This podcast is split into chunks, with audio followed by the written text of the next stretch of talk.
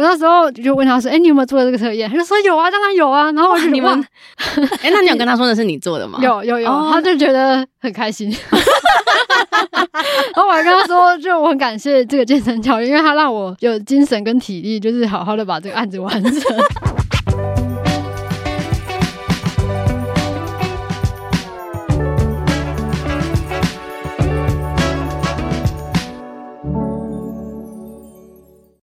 在设计里看生活，在生活里找设计。Hello，各位设计关键字的听众朋友们，大家好，我是雅云，欢迎收听今天的系列单元《关设计什么事》。在这个单元当中呢，我们将带大家一起观察、解析生活里的各种大小事与设计的关系。那还记得呢？七月底八月初的时候呢，有一个很夯的心理测验在社群上大转发跟分享吗，测测你是什么形状的人的心理测验，相信大家应该都有印象或有玩过。讲到这里呢，就知道呢，我们今天的主题就是特别邀请了文博会心理测验团队来到我们的节目当中，要来聊聊这个测验从无到有的发想过程，又是如何成功在社群发酵的呢？让我们一起欢迎创意统筹虎牙。还有企划文案欢欢，Hello，大家好，我是虎牙。嗨，大家好，我是欢欢。两位是不是都超样的？是不是？彼此讲一下年纪几岁？我一直很不想承认这个，你这样跨入三了，就是一个尴尬尴尬的时期。这样对，就是在这次特别邀请团队两位来到节目当中之前，我真的不知道文博会测验团队的年纪如此年轻这样子。但我这边是有个疑问，是说两位原本是做什么工作的？哦，我个人原本是在行销公司，那我之前是社群经理的角色。然后，因为其实在社群这一块就累积了六七年的经验吧，然后我就在前年的时候自己出来独立开始接案，然后才从文博设计展这些开始慢慢的积。经验这样，嗯，那环环呢？嗯，我的话，我的之前的公司上班，我是在志奇奇奇那边哦，嗯，然后就是在简讯设计，然后当公司准备要做志奇这个频道的时候，就进去当脚本企划，所以后来就这样子，可能也做了两三年左右。所以等于说，两位在社群上都有一些老经验了，所以才一起组成这个团队这样子。对，他是我朋友介绍，我的高中同学，对，对，对。这个故事告诉我们，找工作要靠关系。哇，真的哎，对我来讲，尤其是。对，我觉得这很很很依靠缘分，因为我们另外两位伙伴是我们的设计吃吧跟 PM Steven，其实吃吧是我前公司的同事，嗯、就是我的前同事这样，然后 Steven 又是他的前同事，他的前前同事，就很多层关系。对对对，所以其实我们都是有共事过，或是有共同朋友这样子，就知道彼此的默契这样，然后能力在哪里这样。对对，对，嗯，但这就是回到刚刚那个心理测验，就是其实转发过很多次，但可能有一些人还没有玩过。或是不知道这个心理测验是在干嘛的，嗯，所以想要请两位先介绍一下，嗯，它是一个什么样的心理测验？这个测验是怎样进行的？我想要听欢欢介绍，交给欢欢。好，可以，可以，可以。这个这个测验，我偷看你的荧幕画面。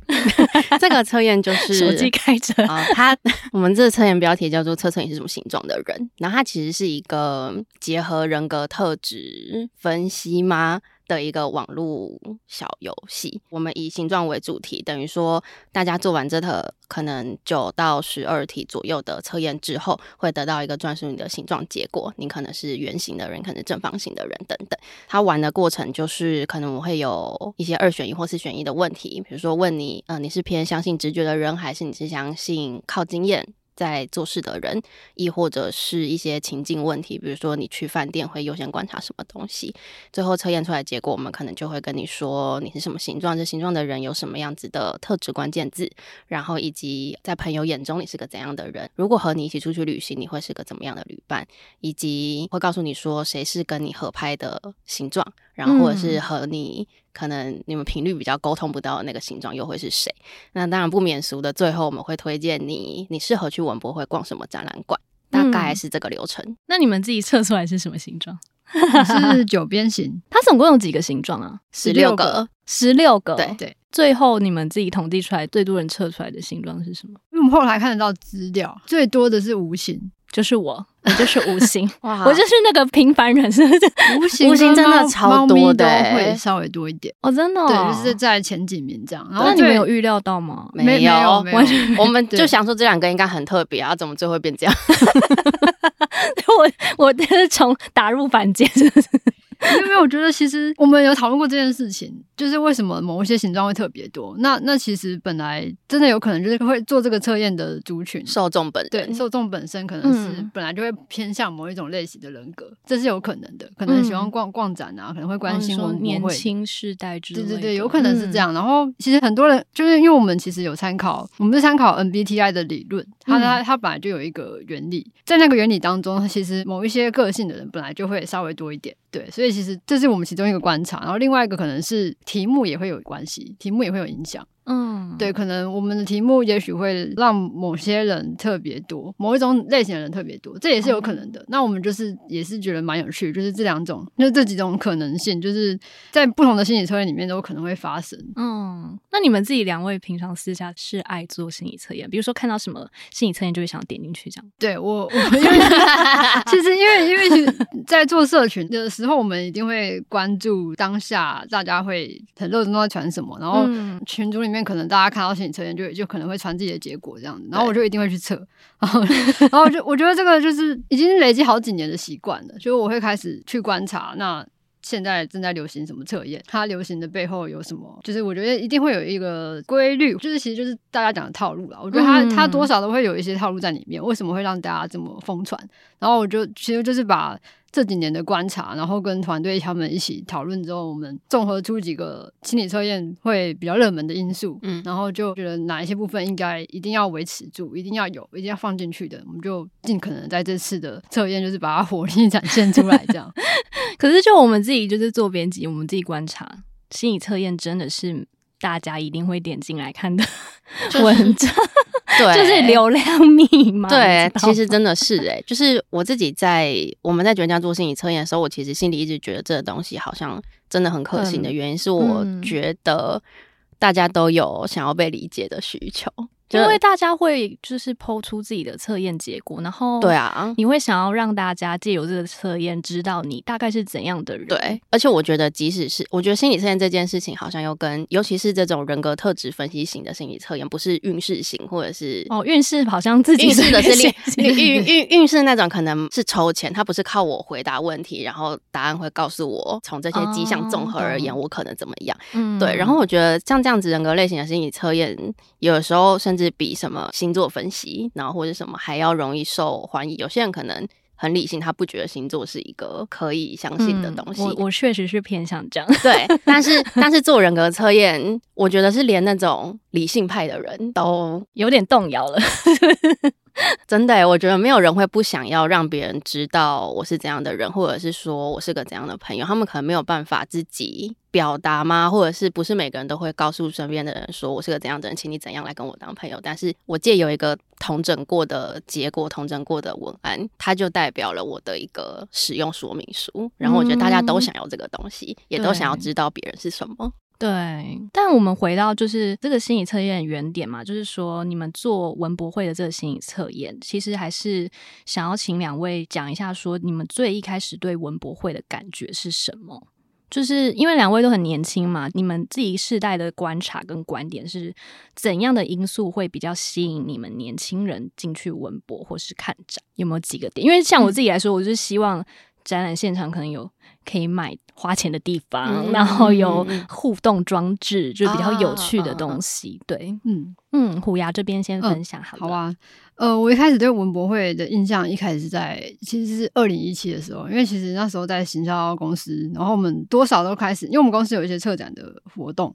那我们那时候开始关注展览，就是我第一次参加认识文博会，在二零一七的那时候是格子他们策的，在文化里爆炸那一届开始认识文博会，然后接下来的二零一八、二零一九，然后到真龙他们那一届，然后文化动动动，我觉得那一届是是就非常凝聚整个设计圈的那个团结感都非常的足够，就我在一年非常印象深刻，然后我就觉得要怎么样才可以做到这么厉害的，就是大家这么多优秀的设计策展人可以。集结在一起，然后有这么大能量的活动，所以那时候我是有一种 仰望的感觉，就会觉得这个展 很厉害，就是一个旁观者来讲。然后，所以在 你们年轻人会觉得文博会到底是一个什么样的？嗯，真的还没有了解。就我自己而言，我会觉得是不是一个资料收集库很硬的感觉那种？一开始会这样子想，可是我觉得它是一打开大家对展览认识的一个很好开始。嗯，因为因为文博会的展。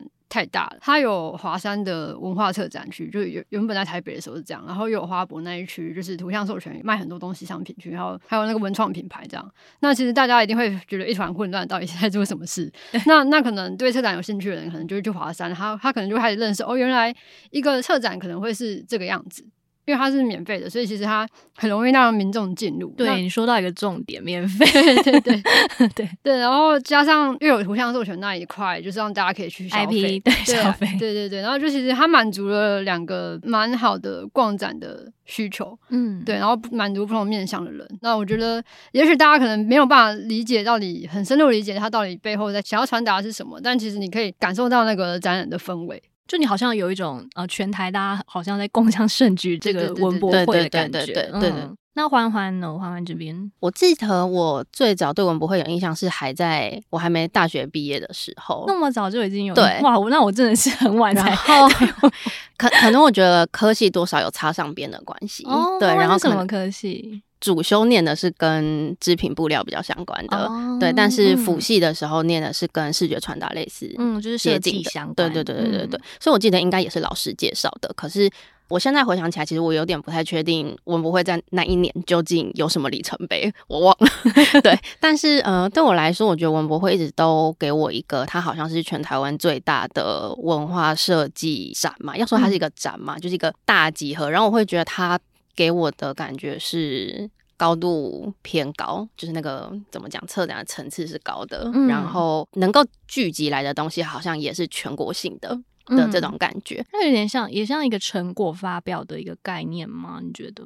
我有点不确定，因为我刚刚本来想要接下来讲说，其实我一开始认识文博会的时候，我是从文创品牌还有 IP 授权那边。大部分的人啦，对对对，其实是透过这样的管道，没错。嗯，然后就会知道说，哦，原来现在有一个很盛大的地方，然后他会把所有的创作者集合在一起，然后让大家粉丝也好，或者是创作者也好，有一个。交流的空间之后，对文博会的很多年的经验，都是从花博最里面的那个馆排到最外面的那个公车站。的那个印象。很疯，对，真的。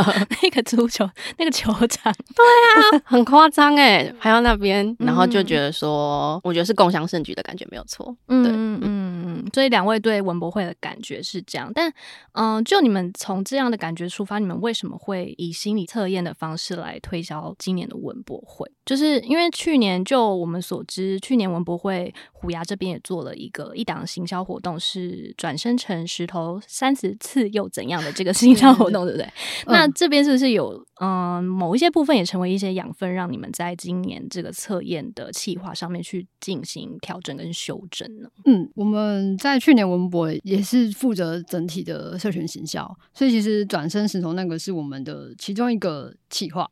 那我们其实额外也安排了很多不一样的计划。我们去年做了，在执行文博的时候，是我们团队比较早期，就我个人早期比较开始刚开始接案的时候，所以那时候我们就第一次接到这么大型的展览，然后就会很想要 把自己能做到的所有会的东西全部。塞进去这样，嗯、对，所以我们去年做了非常多的尝试，然后包含我们开发了很完整的缺霸的客服流程，因为其实文博会有非常多民众在后台问问题，嗯、那还有包含是因为我们知道有天人一百这个创作者的参与嘛，那所以我们那时候去年又请他们就是用那个限动的 GIF 档，天人一百的每个创作者都提供一个图档给我们，然后我们帮他上传到 Giphy 上面，然后让大家在限动上面可以使用他们的 GIF 档的贴纸，这样。那去年收集了一百个。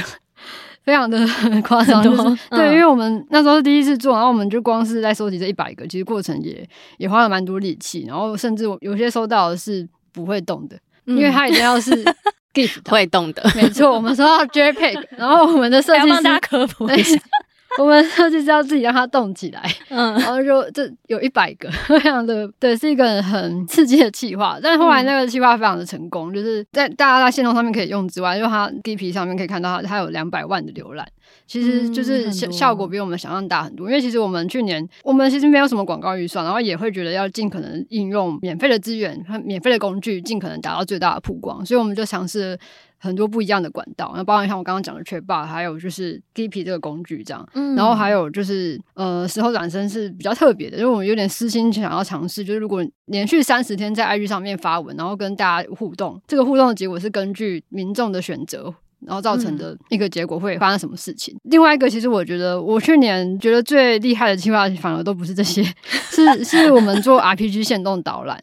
那他现在其实已经看不到，然后他，但是我们用一种玩游戏的方式在线动上面，你可以呃用点击按钮的感觉去把每一个展逛完，嗯、然后我们会有一些按钮，然后让你有一种身临其境的感觉，然后我们还把那个动画的效果、按钮的效果、声音啊、震动的感觉，就是那个，就是我刚刚提到的，想要有那种互动的感觉，没错没错，就是就我们去年花了很多力气在做这种多方面的尝试，然后其实都做的比较深。那你可能必须真的是像转身石头来讲，你就是必须要可能有一直发了我们，你一直去跟这个石头有互动，因为我们每天会问一个问题：你是猫派还是狗派？哦，对，然后很基本的，有一些是基本的二选一，然后有一些也是就可能会是开放式的问答，可能很简单，就是你你昨天晚餐吃什么？就就这可能也就是这种类型的都有。那。根据这些结果，你明天看到的石头可能就会转生成不同的样子。那喜欢他的就会非常喜欢，就是理解他在干嘛的，就会好像要从头开始参与。对对对对，因为它其实有点类似养成游戏，就是你跟这个石头会慢慢 养成这个石头，对，它会慢慢产生感情。嗯、然后我们最后还做了一个比较绘本式的结局，这样让大家，我们还把所有参与的过程的人名啊，就是可能你有来回答。那你可能回答过什么样的答案，我们就会也会一起放在这个结局里面，这样、哦、有一种大家这是一个大家共创出来的故事的感觉。嗯，所以那时候这个企划的时候，欢欢是在团队里面吗？还没哦，所以是欢欢是今年才加入团队当中。他是从去年的设计展。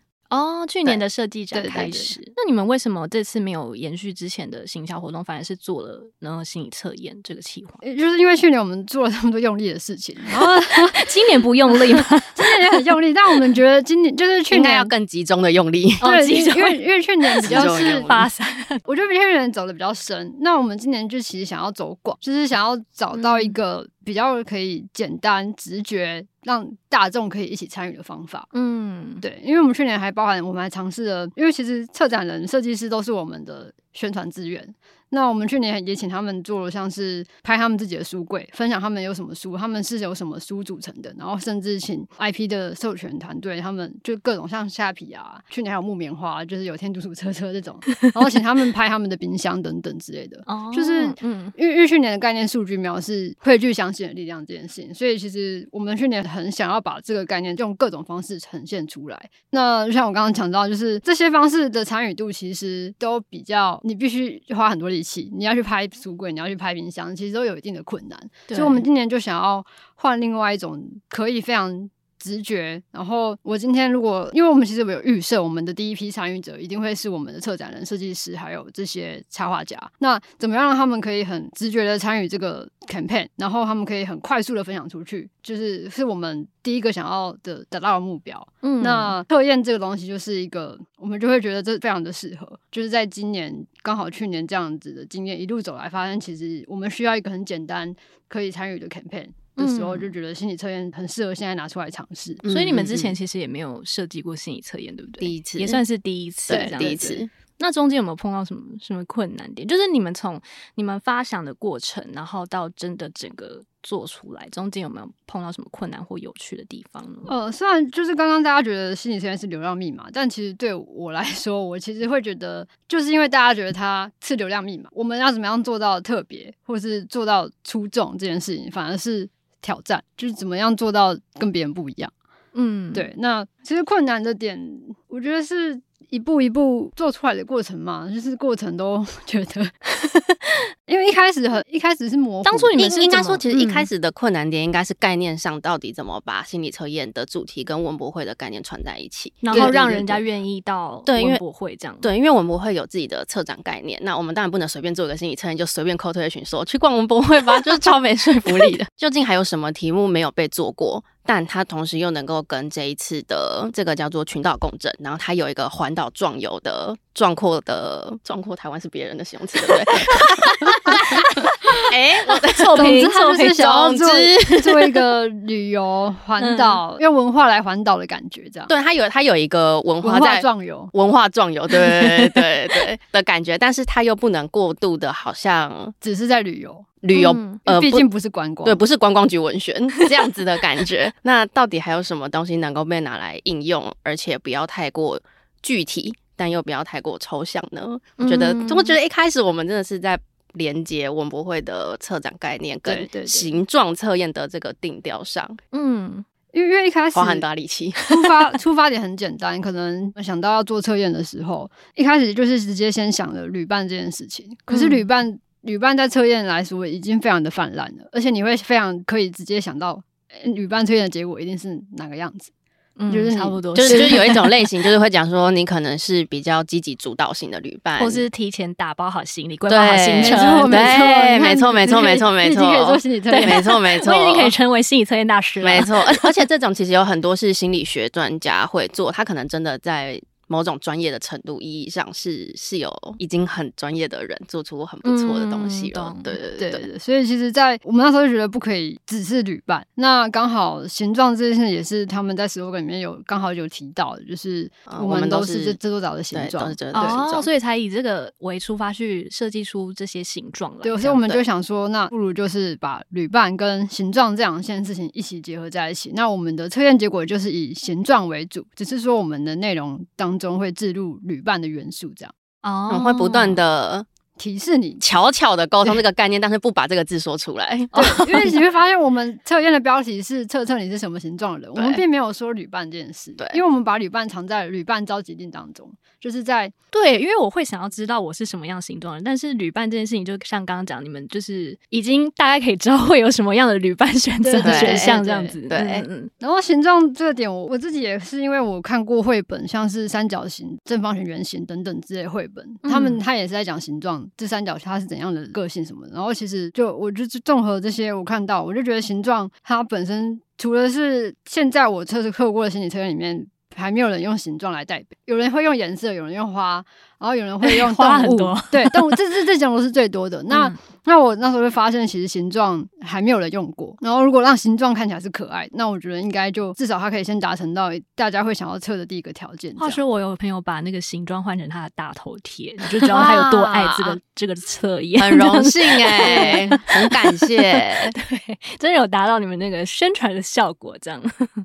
对，那欢欢的部分是因为你的抬头是文案嘛，对所以心理测验里面的文字的部分是由你这边来规划的吗？对我等于是去研究 MBTI 这个东西是什么，嗯然后我了我去研究它背后的理论跟逻辑，它怎么样，它的统计逻辑可能是什么，我怎么样把它的那一套方法转换成比较轻量级的人格测验，嗯然后以及呃出题目的方向是哪些，我最后的文案结果要端什么东西给大家，就是在在做这设定。提问上面有什么技巧吗？你说问问问题、写问题上面的技巧对吗对对，比如说不能太太封闭性的答案，要很开放这样子。哦我觉得以这个测验来说，哎、应该说以 MBTI 的理论来说，它是它它有四，你们对我要先解释 MBTI 是什么吗？可以先介绍，但我我知道是什么这样。嗯，对，它就是每个 MBTI 每个十六型人格，它都会对应到四个字，四个字母的答案，比如说 INTJ、ESFP 这类的东西。嗯对，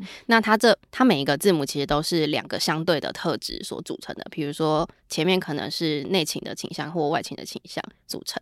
那所以说它在题目的设计上，以它的逻辑，我的猜测，我没有真的去学这个，我不 我不能我不能我不能乱背书这个东西。对对对，因为嗯老实说，即使我们在网络上做写肉型测验，它都不是真正的 MBTI，所以我也只是用网络上的公开资源去做我所能做的研究而已。嗯对对对对，所以说题目的设计上，可能就是让它二分法要明显一点。我、哦我的每一个问题里面的极端值要明显一点。对，不然他就会选不出来这样。对，他会就会选不出来，或者说这样子我根本无法判断，那你究竟哪个倾向？那我要怎么样帮你自我统整的结果呢？嗯，这样子对。那但是为了要让呃问题比较有变化，所以会看到我们有一些其实是做四个选项的题目，四个选项的题目它就一样用二分法设计，但是又要从里面找出一些细微的差别，然后是。其实是增添一个游戏的丰富度，这样子的感觉。嗯、对，那你们在执行这个企划的过程中，有没有遇到什么困难点？我想要补充一下刚刚讲的那个 MBTI，好就是真正的 MBTI 它是九十几题的。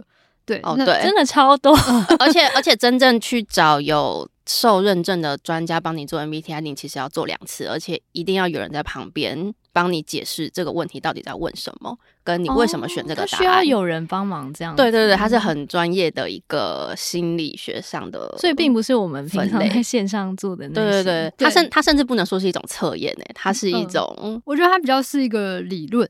对对，所以其实呃，我们参考的其实也是它的原理，就是它怎么样去做这个人格分类，然后它他们这个测验其实也是参考荣格的理论。对对，哦、所以其实我觉得我们只是利用这个理论。我们研究这个理论背后，然后我们把它变成是我们自己的逻辑，可以被执行的方法。对对，然后在十二题里面，哦、我们尽可能的让它是可以被感觉到，呃，好像是准确的。对但其实心所有的心理测验都不能说自己是非常准确的，就是但我觉得大家都还是要知道一件事情，就是心理测验是一个参考。因为不可能，就是全世界那么多人就划分成，没错没错没错，对对，我们并没有要背书说这是一个超准的测验，你测完之后就一定是这样子的人。而且而且应该反过来说，人都是会变的，是你现在比较像怎样的人，而不是那个人是你。嗯，对对对，是现在的这个状态。对对对，嗯，没错。那民众就是测完之后，你们这边有收到什么反馈吗？我觉得其实，因为我们当初就有设定两个目标，一个是视觉上面要非常好看，另外一个是视觉真的很重要。视觉绝对要设计，哇，设计真的设计设计真的很重要哎。我我记得我们那时候好像有设这个东西一定要做到的三个目标，就是呃，首先是我一定要让所有看到这个结果图的人都想要来玩。接下来就是我一定要让所有点进来玩的人，嗯就是图是很清楚明确，对对对对，然后复杂，嗯，对，而且它的设计一定要漂亮。应该说，呃，比如说我的第一关。目标是我一定要让所有看到结果图的人都对这个东西产生好奇，想要玩。那他对应的目标就是设计一定要非常漂亮，因为设计师设计视觉是吸引大家的第一优先。尤其是现在限动，大家都会转，没错没错没错。然后你直接设计好那个版面，让大家可以直接对对对，没错，这是超级无敌大重点，就是第一要务。那第二要务可能是所有点进来玩的人都要玩完。那怎么样让他玩完，就变成是我们在设计呃使用者体验啊。然后比如说这就包含到题目要有几题。然后网页的设计怎么做，让大家比较不疲劳？题目怎么设计比较轻松、比较直白？再下一个要务就是我要让所有玩完的人都愿意分享。那都愿意分享，这个对应到的执行目标就是文案要写得够好。我那个测验结果图让你读了心有戚戚焉，文测验要准。然后他提供给我的资讯让我觉得真的很棒，这就是我本人。我要让我的朋友知道我是谁，这样。对，就是要有点。怎么讲？因为有些测验真的很笼统哎、欸。对啊，就是说你是一个自由奔放的人，大来来，就是大概像这样，然后你就不会想分享。对，就是我们尽量尽量不要变成，应该说尽我们所能的准确。嗯嗯，对，嗯。然后还有一个关键是，就是刚刚提到想要分享这件事情，其实我们在观察这么多心理测验里面会发现，就是谁适合你跟谁不适合你这个点会非常重要。它是一个让大家愿意。传出来给你的朋友看的一个关键哦，他会想要知道我们是不是合的。对对，没错，那你没错，这这有没有造成朋友就是 互相闹不和？我很多朋友都说，我怎么会跟你是不同频率的人？然后我就跟他说，对，然后我就会跟他们说，没有这回事，你们都是我最好的朋友。我们可能只是现在这个我们不适合当文博旅伴，但我们其他方面很合。对，对我们个性是互补的，我需要你。哦，这个这个点我没有想过哎。因为下面那个就是有什么适合你的形状吗？还是什么？对对对对对对，旅伴形状。对，我们写的好像是跟你合拍的，呃，跟你有共鸣的形状，呃，跟你有共鸣形状，跟你还有跟你各说各话的形状。哦，这是一个分享的要点。对对，真的是哎，的确是。我们预先其实有设想，大家转传的情境可能主要会是在限动之外，还有赖的群组。就对你会给朋友看。那所以我们那时候就想好，就是可能要让大家转传的那张图片，我们就是固定那个规格，它就一张长条图的样子。对，因为其实这背后有点，接下来会有点技术层面的分享。请说，请说。对对，因为我后来观察其他心理测验，其实就之前在缺霸很流行的时候，好几年前的时候，你会在脸书上面常常看到一种格式，是大家会转贴一个链接出来，然后是一张横式的，有一张横式的缩图，然后会配合一个连接的标题，然后会下一个 hashtag。嗯，那那是一个通用通俗的模式，就是分享出去的模式。就是当你转分享一个测验结果到脸书上面的时候，它会是一个横式的；IG 上面的是直式的。嗯，推特上面可能就是一个连接的分享，这样对。那其实有非常多种格式，然后赖上可能又是完全可能一般又是一张图片这样子，对。然后有很多种格式，然后我们就在想到底哪一种方式对我们来说是最好。既然它有这么多种，我们后来就是狠下心决定，我们就是狠 下心，不能贪心啊。对我们就是只你会发现，我们的测验并没有要你，我们并没有放脸书、IG、推特的 link 叫你转转分享。我们就是很单纯的，你就是截图或是下载那张长条的图。嗯，对，我们想要让这个动作变单纯，然后我们想要让造成一个洗版的效果，大家看到的图片的样子都是差不多的。对，然后你就是用同一张图的不断的去转传。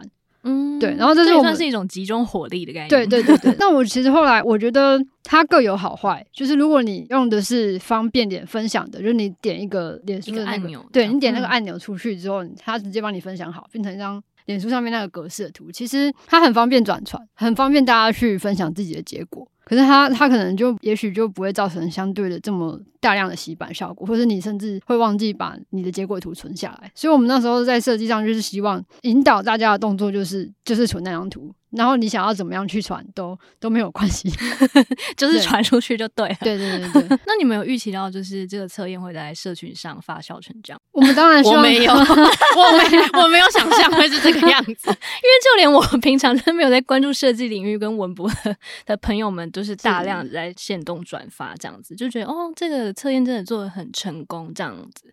所以就两位自己观察，就是你们总结一下，你们觉得就是让事件在社群发酵的关键有哪几个点？我觉得其实就是刚刚我们提到那几个点，我们有做到。对、嗯，那就是让它操作变得简单直觉，然后分享的模式单一一点，这样。对，就是很单纯，就是所有的动作都是单纯的，然后图长得漂亮，图长图长得漂 亮，问题不要太多，测验结果有准，没错没错，对，对，对，就这几个点很关键。那那的确，我们我觉得其实以企划，就以我们做这个案子之前的角度来讲，我们当然希望它是效果很好的，嗯、但它还是远远超过了我们的预期，完全超过。很棒啊！我我人生第一次有一种。哦，社群冲浪，原来是这个感觉。然后还有被二创的，就是这是我们很新鲜的体验。对啊，对，我们后来有那阵子，就像像大坦诚，我说我们之前很喜欢创作者，还有什么中华民国没有死透，因为我平常有在关心的一些人很冷门的粉砖，他们都有二 他他们的二创是把那个结果图的形状替换掉，换成他们他们的某个形状，然后自己重写里面的那个定义是什么，是这个形式。哦、对对对对对。